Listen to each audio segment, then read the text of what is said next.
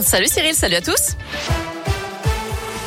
Un mot du trafic qui reprend progressivement sur les lignes ferroviaires Lyon-Rouen et Lyon-Parelmonial. Je rappelle qu'une personne a été heurtée par un train un peu après 10 heures près de Lausanne entre l'Arbrel et Lyon, ce qui avait perturbé le trafic des TER.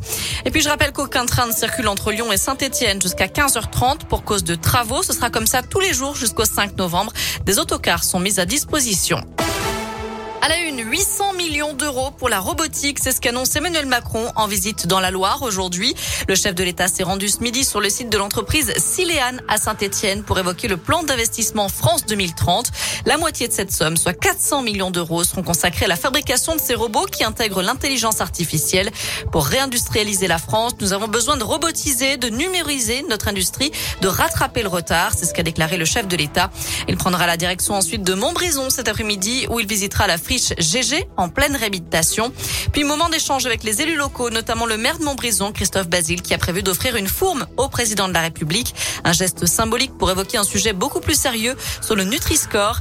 Vous retrouverez toutes les infos sur l'appli Radescoop et radescoop.com. À retenir aussi le regain des contaminations de Covid. Les indicateurs remontent dans la région comme partout en France après huit semaines de baisse selon Santé publique France. Le taux d'incidence augmente de 8%. Le nombre de passages aux urgences augmente de 6%. Par ailleurs, l'Agence européenne des médicaments annonce le lancement de l'examen accéléré de la pilule contre le Covid du laboratoire Merck. Un produit facile à administrer qui pourrait devenir un outil crucial dans la lutte contre la pandémie. Cette pilule servirait, serait complémentaire des vaccins.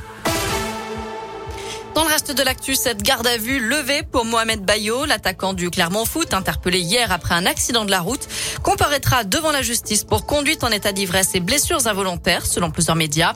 L'international guinéen avait provoqué un accrochage hier matin après avoir grillé un feu rouge. Deux personnes ont été légèrement blessées.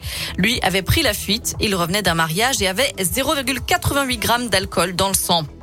Un mot de tennis et Gaël Monfils ne jouera pas la phase finale de la Coupe Davis. Le numéro 1 français n'a pas été retenu en équipe de France. Sébastien Grosjean a préféré donner sa chance à la jeunesse en sélectionnant Hugo Humbert et Arthur Rinderkner.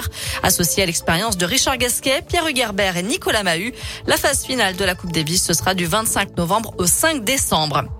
En terminant, le prix féminin du roman français a été remis aujourd'hui à Clara Dupont-Mono, auteur de S'adapter, une fiction sur l'arrivée d'un enfant handicapé dans une fratrie.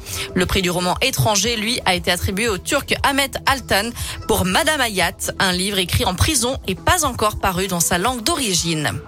Voilà pour l'actu. Jette un à la météo pour cet après-midi. Bon, bah, grosso, modo, il y aura du soleil pour tout le monde et du ciel bleu. Les températures grimpent jusqu'à 18 voire 19 degrés cet après-midi.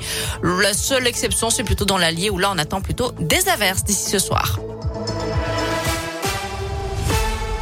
Merci.